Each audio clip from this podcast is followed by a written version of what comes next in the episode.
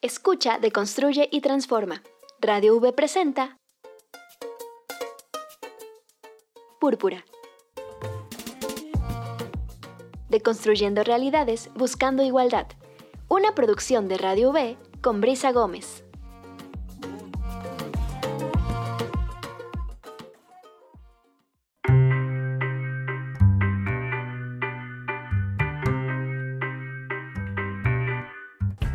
¿Qué tal? Muy buen día. Les damos la bienvenida a esta emisión de Púrpura. Este jueves vamos a hablar desde casa y vamos a hablar de casa, precisamente de la Universidad Veracruzana. Y es que hoy nuestra invitada está en el Observatorio Universitario de Igualdad de Género, este observatorio que fue precisamente creado para revisar cómo estamos, cómo trabajamos, cómo vivimos dentro de la Universidad Veracruzana y que siempre es bien interesante conocer esta información. La doctora Rocío López Lara nos acompaña. ¿Qué tal, doctora? Bienvenida Púrpura. Buenas tardes, Brisa. Muchas gracias por abrirnos este espacio al Observatorio de Igualdad de Género. Un gusto. Gracias. Y bueno, doctora, hablemos un poco acerca del observatorio. Hemos oído de eh, pues, los observatorios que precisamente sirven para eso, para ver, para observar cuál es la realidad, tomar una muestra de lo que está ocurriendo. Y bueno, pues en el caso de la Universidad Veracruzana es, eh, pues era necesario y es bien importante un observatorio de este tipo porque ayuda a apuntalar políticas públicas. ¿Cómo funciona el observatorio? Cierto, muy cierto lo que tú mencionas. Eh, bien, eh, en términos de cómo funciona, el observatorio es una entidad, prácticamente es un proyecto, una entidad académica eh, que se ha configurado con la colaboración de un pequeño grupo de académicos que provenimos de varias instancias de la Universidad Veracruzana, todos interesados por, eh, como dices tú, cómo funcionamos eh, dentro de la universidad en materia de este fenómeno tan importante que es la igualdad de género. Eh, dentro del observatorio estamos colaborando académicos que provenimos del Centro de Estudios de Opinión y Análisis del Instituto de Salud Pública, eh, de donde yo eh, provengo y estoy adscrita, la Facultad de, Psicología, la propia unidad de género de la Universidad Veracruzana colabora con nosotros y así una serie de eh, compañeras y compañeros que han puesto un granito de arena en cómo vemos dentro del observatorio este fenómeno que es la igualdad de género. ¿no? Y bien, doctora, estos aspectos son varios los que ustedes observan. No solamente hablar de que haya igual número de hombres que de mujeres en los espacios, sino eh, que estén ganando sueldos iguales a trabajos iguales, que estén participando de igual manera en la eh, toma de decisiones e incluso cuestiones que han afectado la vida libre de violencia de las universitarias, tanto estudiantes como trabajadoras. Platíquenos un poco acerca de esto.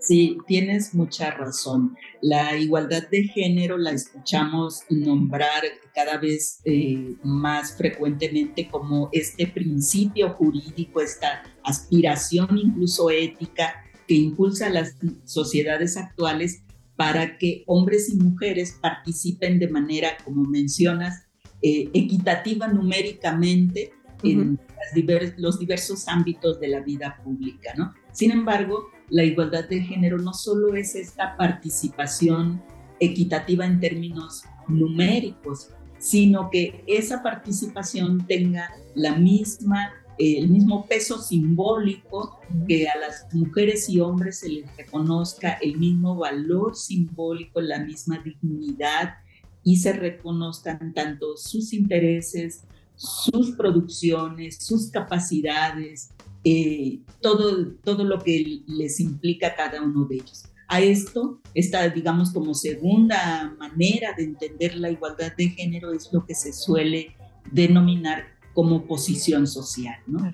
Que no solo seamos la misma cantidad en cualquier ámbito de la vida pública, sino que además tengamos la misma posición social, el mismo acceso a puestos de poder, como tú decías, que la toma de decisiones que el acceso a salarios, que el acceso a oportunidades en nuestro ámbito, la universidad, por ejemplo, el acceso a oportunidades de desarrollo académico, de gestión de cuerpos colegiados, en fin, sea equivalente para mujeres y hombres. E, en ese sentido es que el Observatorio de Igualdad de Género, cuando mide la igualdad, pues no solo mide esto que denominamos paridad en matrícula, paridad en empleo académico, sino que también revisamos dónde están las mujeres, cuánto les cuesta en términos de tiempo, de trayecto académico y, de carga, carga mental, carga psicológica, llegar a todos estos puestos y lo que le sucede a las mujeres en materia de acceso a una vida libre de violencia, a salud mental, a salud sexual y reproductiva, autonomía económica. Es decir, que son nueve grandes dimensiones donde se expresa la igualdad de género, que es lo que nosotros medimos. Claro, y bueno, esto es importante, lo decíamos al inicio, porque sin estos datos no es fácil tomar decisiones, ¿no? En políticas públicas siempre es importante tener información que nos ayude a decidir el rumbo de una, un programa, una estrategia, siempre que se tiene como base, pues, datos, ¿no? Eh, ¿Qué tan complejo es obtener estos datos, dado que, bueno, pues la Universidad Veracruzana es muy grande numéricamente hablando y eh, geográficamente hablando también. son cinco regiones, está la UBI, o sea, es muy compleja. Eh, ¿Cómo obtenemos esos datos? ¿Cómo el observatorio obtiene esos datos? ¿Y eh, cómo participa la comunidad universitaria en esto?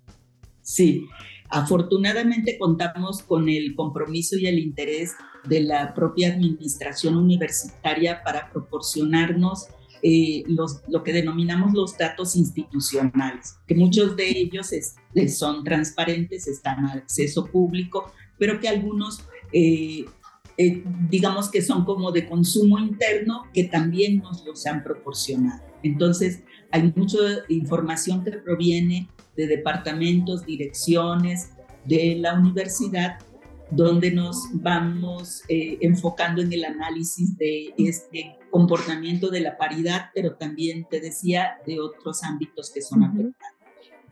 Y el otro medio a través del cual hasta ahora hemos obtenido la información y que ha sido vital es la aplicación de una encuesta en línea que en el 2021 se, se desarrolló en una muestra estadísticamente significativa de esa enorme amplitud que tú ¿no? La universidad representada en regiones, áreas disciplinares, niveles de estudio y poblaciones, es decir, la población estudiantil, la trabajadora, la directiva e incluso la egresada.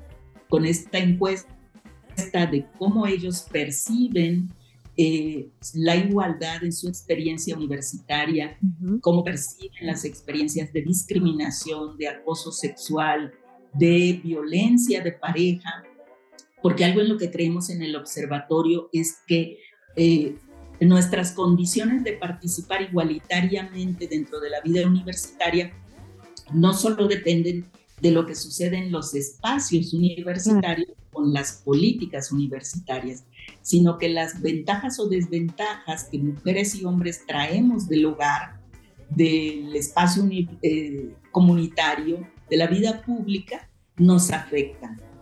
Si una mujer dedica más horas de, de, su tiempo al trabajo de cuidados, muy probablemente va a tener mayores dificultades para su desarrollo académico o profesional dentro del entorno universitario, por ejemplo, ¿no? Y justamente la encuesta y los datos oficiales son nuestro eh, insumo principal. Ya, perdóname, ya aspiramos en el futuro a en este año empezar los estudios cualitativos en, en zonas muy específicas. Tenemos interés por comenzar con los estudios con la UBI, con la población indígena y la afrodescendiente, cómo están experimentando en materia de igualdad la vida universitaria.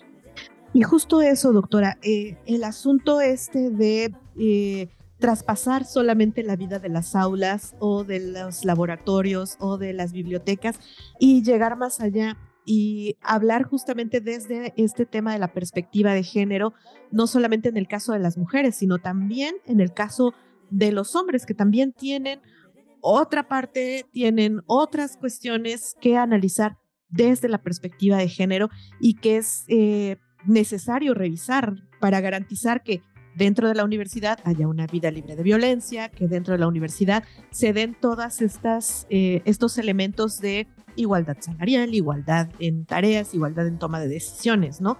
Que influye de alguna manera, ¿no? Así es, si no estamos exentos, mujeres y hombres, a experimentar desigualdad de género, discriminación por razones de género, acoso y violencia sexual, no estamos exentos. Y los datos que tenemos ya lo muestran, ¿no? Y especialmente cuando se trata de, eh, hablando de hombres, que, que, el estereotipo diría que no, a ellos no les pasa, que solo son la versión del acoso, pero no las víctimas del acoso, eh, en realidad eh, ellos experimentan desigualdad, también experimentan acoso y también violencia, por supuesto, en prevalencias muy inferiores comparado con las mujeres. Son las mujeres y especialmente las mujeres estudiantes y las más jóvenes, las que están en licenciatura, las que más están presentando estos casos de discriminación, acoso y desigualdad.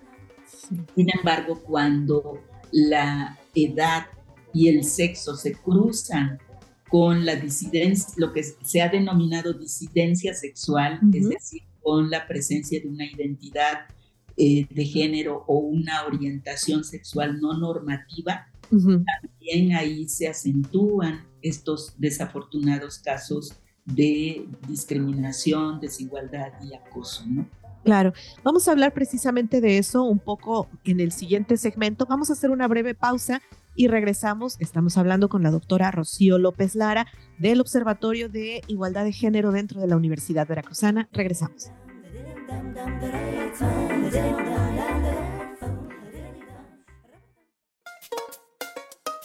Púrpura, deconstruye y transforma.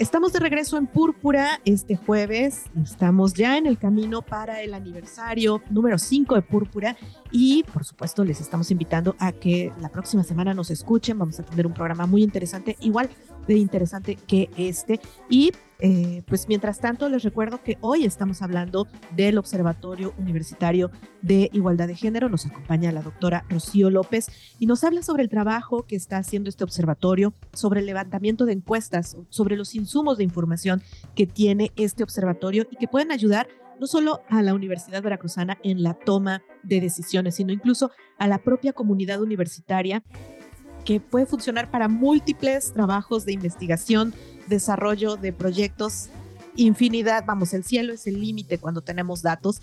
Y bueno, hablemos un poco. La doctora precisamente compartía con nosotras unos datos preliminares de este observatorio donde hablábamos donde hablan acerca del el acoso sexual entre la población universitaria y bueno, pues traen datos bastante interesantes, no solamente sobre el sujeto o la sujeta pasiva, que es quien sufre el acoso, sino también de las personas agresoras.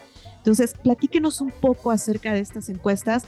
Eh, las levantaron por región, por área académica, por grupos de edad, por eh, población estudiantil. Platícanos un poco acerca de esto, porque bueno, las estadísticas son realmente muy interesantes y a mí me gustaría que la gente entendiera de qué les estamos hablando cuando hablamos de estas estadísticas. Sí, gracias, Brisa. Eh, bueno, antes que todo, felicidades por tus cinco años. Gracias. muy al, muy al, la oportunidad de estar platicando de una de las de las temáticas que más ocupa a mujeres y hombres actualmente, que es el acoso sexual, esta práctica que, como nos muestran los datos que estamos eh, encontrando, está presente a lo largo y ancho de toda nuestra vida social y no es la excepción la Universidad Veracruzana, desafortunadamente. Em, dentro del Observatorio de Igualdad de Género, les contaba, eh, desarrollamos esta encuesta que es bastante amplia en el mes de septiembre del 2021, donde participaron con la ayuda de las representantes de equidad de la universidad, que tienen tanto las coordinaciones regionales como las representantes presencia en la gran mayoría de las facultades, centros de investigación, departamentos. Con todos ellos eh, realizamos esta encuesta en línea representantes pues, de la comunidad estudiantil, la población académica, investigadores. Estamos muy contentos porque tenemos representación estadística de absolutamente todas las funciones, todas las poblaciones, todas las regiones y áreas de disciplinares de la universidad.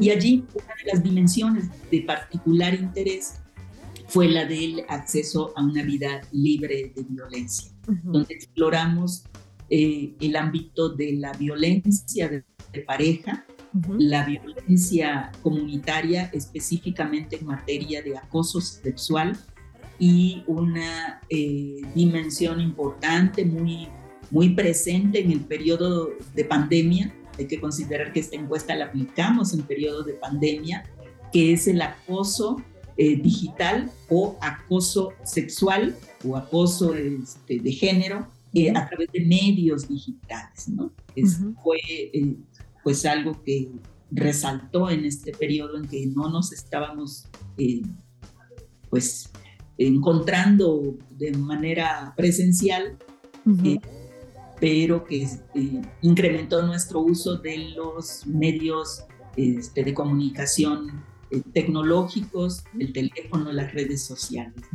Entonces, eh, en esta dimensión del acceso igualitario a una vida libre de violencia se exploró, les decía, acoso sexual y desafortunadamente pues nos encontramos con datos bastante preocupantes sobre los que será muy importante que todas y todos estemos trabajando.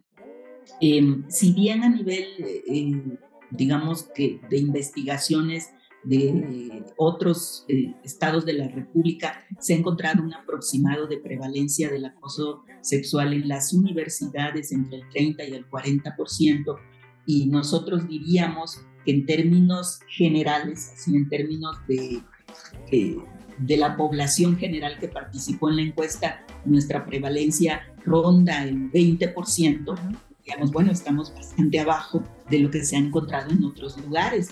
Sin embargo, cuando vamos analizando los datos, eh, focalizando por sexo o por edades o por funciones, eso se vuelve mucho más preocupante. Claro. Porque si decimos que a nivel general, considerando población estudiantil y trabajadora y los dos sexos, nuestra prevalencia ronda el 20%, cuando nos vamos a las mujeres, ese 20% incrementa al 37%. Cuando lo analizamos en términos de las mujeres estudiantes, el, panorama es dramático, porque entonces la prevalencia sube al 48%. Así es. Lo que es prácticamente que en, en los últimos 12 meses, una de cada dos jóvenes estudiantes de la Universidad Veracruzana fue expuesta a una situación de acoso sexual en los espacios universitarios. Y eso es muy preocupante, ¿no? Muy, muy preocupante. Em, lo encontramos presente en, todas las regiones, en todas las áreas. Eh, será muy interesante que, como tú decías al abrir este, este segmento, eh, todas las personas de la universidad interesadas, académicas, académicos, estudiantes, se acerquen a los datos porque desde nuestros ámbitos podemos focalizar mucho más. Eh, de forma general, nosotros eh, podemos identificar eh, mayores porcentajes de acoso sexual en regiones como Córdoba, Veracruz y Coatzacoalcos. ¿no? Ahí hay hitos rojos que nos están avisando que ahí hay más gente eh, señalando ser víctima de acoso. Algo que también es muy importante revisar es en las áreas eh, disciplinares. Recordemos que esta encuesta es eh, tuvo una representación estadística. Claro. Y entonces, eh, lo que nos indicó es que en ciencias de la salud, económico-administrativas y el área de humanidades también hay una mayor prevalencia de acoso sexual. Y esto coincide con que son las áreas disciplinares más feminizadas, es decir, con mayor presencia de mujeres. Claro. Pero debería preocupar mucho más, porque hay más mujeres y aún no están exentas de que los pocos eh, individuos varones que hay allí les dirijan prácticas de acoso. ¿no? Y perdón, ahí justamente eh, cualquiera pensaría que áreas como el área técnica, que hay más hombres, precisamente, eh, pues esto sería, eh, pues, distinto, ¿no? Sin embargo, se quedan en 14.6, ¿no? Tal sí. vez porque o está normalizado o las propias mujeres temen hablar del tema precisamente porque están rodeadas todo el tiempo de hombres y deben mantener ese, ese yo puedo, sí. ese no me voy a dejar, ¿no? Hay que aguantar, o sea, para, aguantar. para sobrevivir hay que aguantar. Ese es el tipo de cosas que llamamos a que los interesados, las y los interesados, se enfoquen en nuestros datos y profundicen, ¿no? Claro. Y además los estudios cualitativos nos pueden ayudar a responder preguntas como esas, ¿no? ¿Qué está pasando? ¿Las mujeres están o normalizando o no lo están expresando o eh, es una manera, aunque reconocen que, que es incorrecto y, y, lo padecen, es una manera de sobrevivir, ¿no? Uh -huh. ser fuertes en un entorno donde predominan eh, la presencia de varones y las prácticas eh, masculinas, ¿no? Claro. También algo que es, eh, pues, importante comunicarle a, a, tu público es que el acoso sexual lo están padeciendo fundamentalmente las mujeres jóvenes. Uh -huh. Las mayores prevalencias están en la edad de 18 a 20 años, uh -huh. muy compartida con las de 20 a 30, es decir, a menor edad, mayores, mayor riesgo de vivir acoso. Conforme avanzamos en edad, dado que la edad es una categoría social de poder, entonces estamos como eh, protegiéndonos contra el acoso. Pero llama mucho la atención justo que de 71 años y más tienen un 12%, mientras sí. que de 61 a 70, 6.7. Es menor. Así es, habría que eh, pues estudiar, analizar esas personas que muy probablemente son profesores, profesores y profesoras, ¿no? Y que han estado expuestos, que están señalando acoso. También cuando analizamos el detalle, algunas eh, preguntas eh, se contestan de manera complementaria, de forma abierta. Algunos especifican, bueno, que quienes les han acosado son alumnas, son eh, alumnos. Entonces, bueno, eh, es como de irse al detalle, ¿no? Por ejemplo, claro. quienes están interesados en estudiar qué pasa con la población mayor dentro de la Universidad Veracruzana en materia de igualdad, bueno, esta es una dimensión interesante a estudiar, ¿no? Claro. Y como te decía hace un rato, pues una población que está en riesgo eh, es la de la disidencia sexual, eh, las personas con una identidad de género, una orientación sexual no normativa, están viviendo acoso y lo están viviendo en términos muy significativos. ¿no? Ahí habría, no sé, creo que habría que hacer la pregunta, este acoso que reciben, por ejemplo, las personas queer y transgénero, eh, puede ser precisamente por su identidad por su expresión, ¿no? Una forma de discriminación. Así es. ¿No? Y es, finalmente el acoso sexual es una forma de violencia y discriminación. Así es. Estamos eh, como habituados a pensar en el acoso sexual en términos solamente del de eh, ánimo de intercambio sexual, ¿no? de ganancia sexual, claro. pero esto que mencionas es bien importante, en el observatorio lo enfocamos mucho, en la práctica del acoso sexual es una práctica de dominación. Claro. Cuando definimos al acoso sexual como un comportamiento no deseado de carácter lascivo, de carácter sexual, como lo dice el reglamento de igualdad de género de la Universidad Veracruzana y el protocolo para la prevención, enfatizan eso. Nosotros pondríamos el plus, ¿no? Esa es la naturaleza de la conducta, ¿no? Que es sexual, que es lasciva, que es no deseada, que es intrusiva, eso nos queda claro. Pero la segunda parte del acoso tiene que ver con la relación que mantienen las personas implicadas en el acoso. Y esa relación es una relación de poder. Y no hablo solamente en términos de eh, relación laboral, que es lo que denominamos hostigamiento. Cuando el acoso se da dentro de una relación laboral, a eso se le llama hostigamiento sexual. Pero es que cuando el acoso se da entre una persona mayor y una menor, Allí hay una relación de poder. Así es. se da entre un profesor y un estudiante, allí hay una relación de poder. Cuando se da entre una persona con una identidad de género normativa y una disidencia sexual, allí hay una relación de poder. Claro, por esta idea de la supuesta superioridad moral y cuestiones de este tipo, eh, que tratan de, poner, de imponerse a quienes no forman parte de esa heteronorma. Así es, exactamente. Entonces, mm, eh, no solo es, eh, la práctica no solo busca tener una ganancia sexual, claro. no se hace con fines eh, sexuales, sino también se hace con fines de humillación, discriminación, de sometimiento Claro. Eh, con base en el sexo, en el cuerpo, en la expresión de género.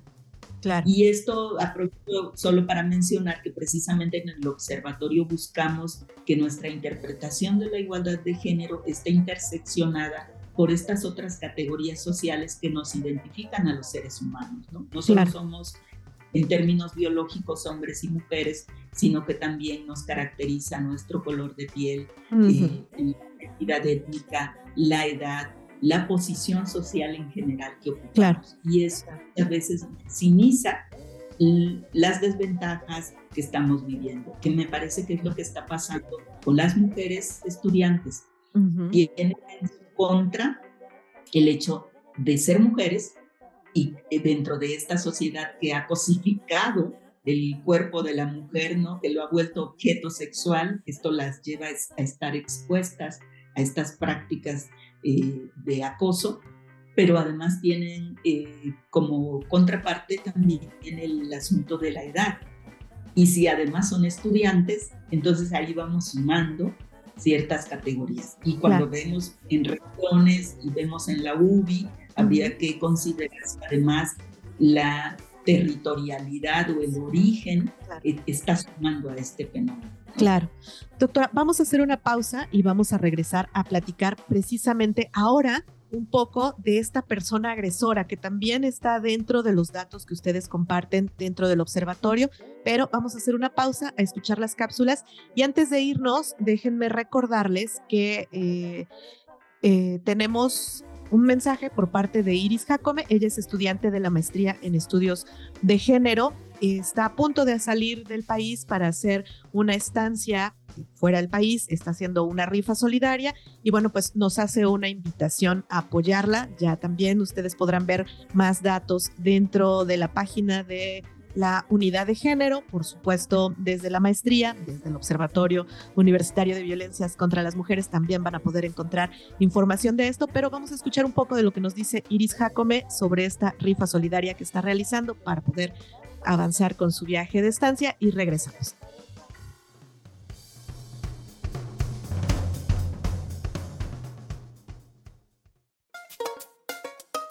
Púrpura, deconstruye y transforma.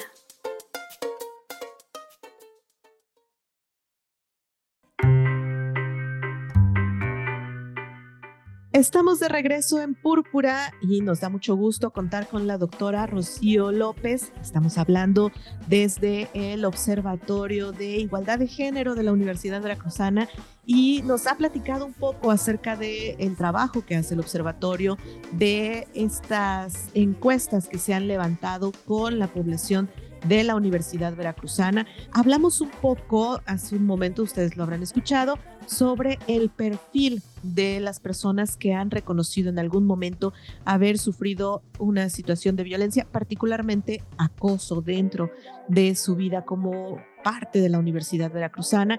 Y hablaremos un poco de forma breve de las personas agresoras, porque también es importante conocerlas, conocer estos datos, identificar qué es, eh, qué es lo que pasa de este lado y sobre todo eh, esta información que ha ido recabando el observatorio.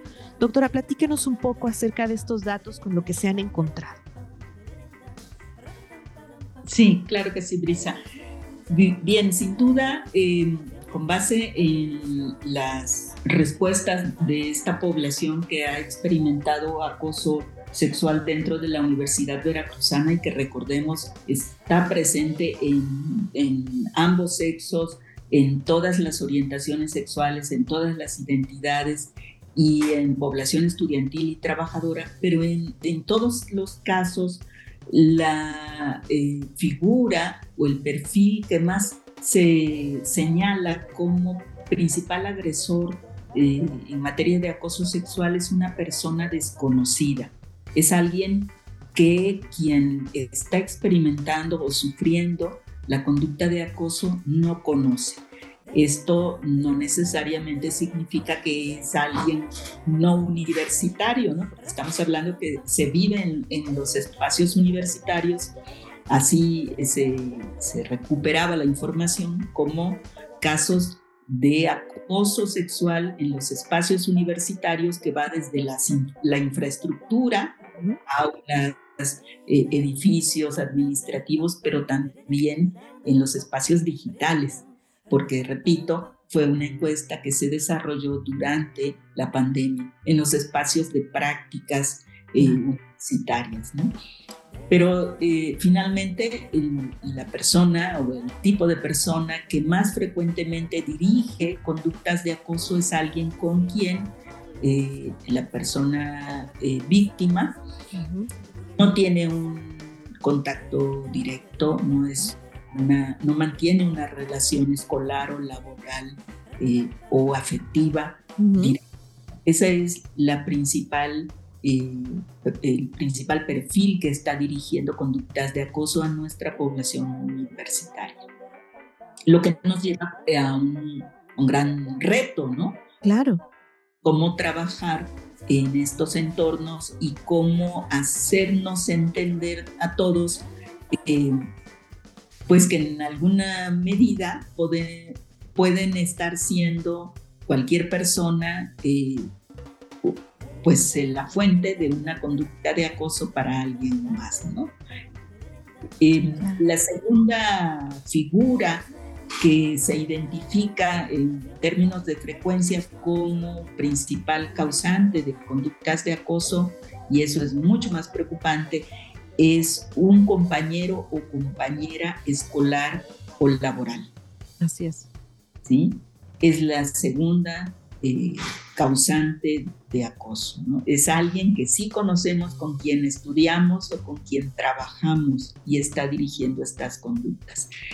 Algo que nos llamó la atención y, lo, complemento con este dato es que dentro de las manifestaciones más frecuentes del acoso que identificamos son aquellas que se denominan verbales y no verbales, pero que entran en esta categoría comunicacional es decir, en las verbales pues son preguntas, eh, este, insinuaciones, eh, mensajes que se envían a través de las redes y, las no verbales son chiflidos, miradas eh, con algún contenido lascivo, ¿no? Hay prácticas físicas de acoso sexual que tienen prevalencias mucho menores es decir, que el manoseo, la invasión del espacio físico, el jaloneo de ropa, estas otras conductas que también pueden ser eh, acoso sexual eh, y que bordan los límites incluso hacia eh, el ataque sexual, esos son menos frecuentes entre la población. probablemente hombres y mujeres que están eh, pues ejerciendo conductas de acoso de, estas que describía, ¿no? Como chiflidos, insinuaciones, comentarios, bromas, están normalizando estas prácticas, ¿no? A veces es este famoso chuleo que se le hace a la mujer, ¿no? Galanteo, que se interpreta como tal y en realidad es una conducta de acoso. ¿no? Claro. Y, trato como de entender por qué el compañero o la compañera escolar o laboral es la segunda eh, figura que ha ejercido acoso en estos casos. ¿no? Y doctora, el tema justamente de la virtualidad de, esta, de estos actos que también representan algo bien interesante porque pues en la relación física persona a persona pues es eh, pues es una cosa, ¿no? O sea, se puede tener cambiando espacio físico, cuestiones como estas, pero en lo virtual se pone más difícil y puede llegar a ser incluso hasta más invasivo, ¿no? Así es, sí, es, como más complejo eh, cortar eh, o detener el acoso porque precisamente va invadiendo todos los ámbitos, ¿no? Cierras un espacio y la intimidación y eh, los acercamientos no deseados van por otro lado y por otro y por otro y entonces se van cerrando los espacios. De ahí que interese mucho cruzar eh, dimensiones analizadas como es el acoso sexual con otra como es salud mental, que ese es para otro programa que me invites y platicamos de los resultados que tenemos de salud mental y ideación suicida, depresión, porque las personas que, está, que experimentaron esto en el 2021, eh, además de que está muy asociado a la pandemia y así lo declaran los datos, también está asociado a experiencias de discriminación y acoso.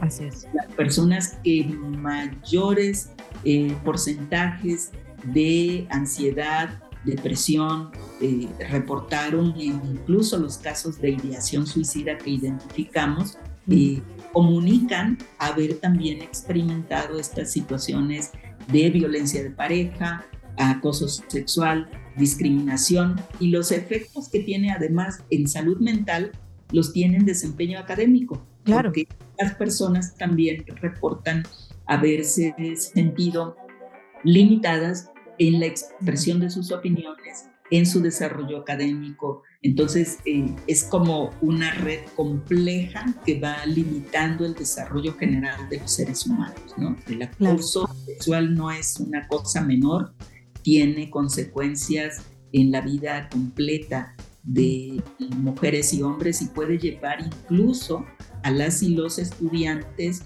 a la deserción escolar. Claro.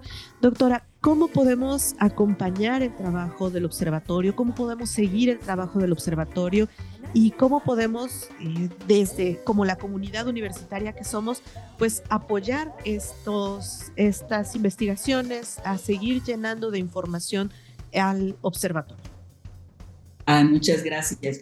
Pues antes que todo, eh, tenemos nuestra página del Observatorio de Igualdad de Género. El, sitio está dentro de la coordinación de observatorios de la universidad.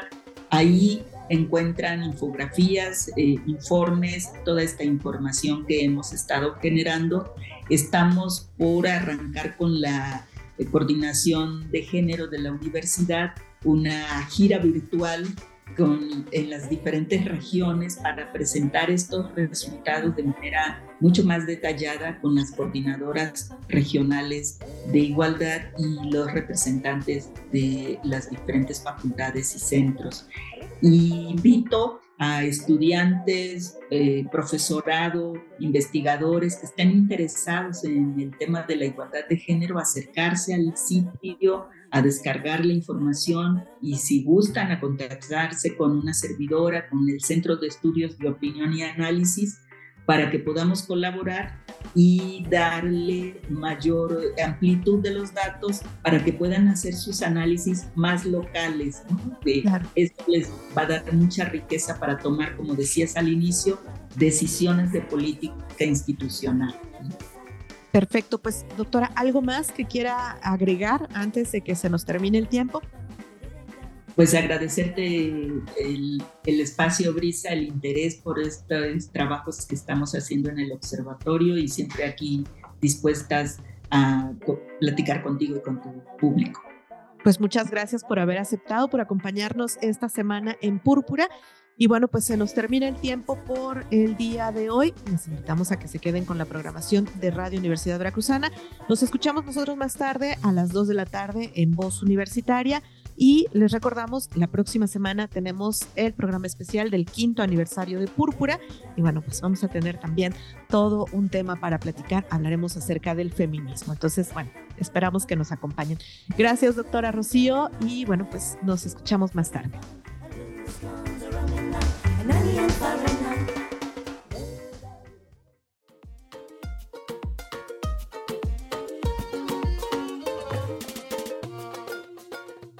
Las distintas realidades con perspectiva son contadas en púrpura.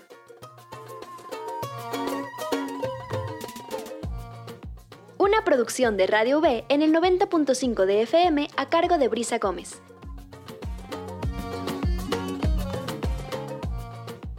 Nos escuchamos la próxima semana.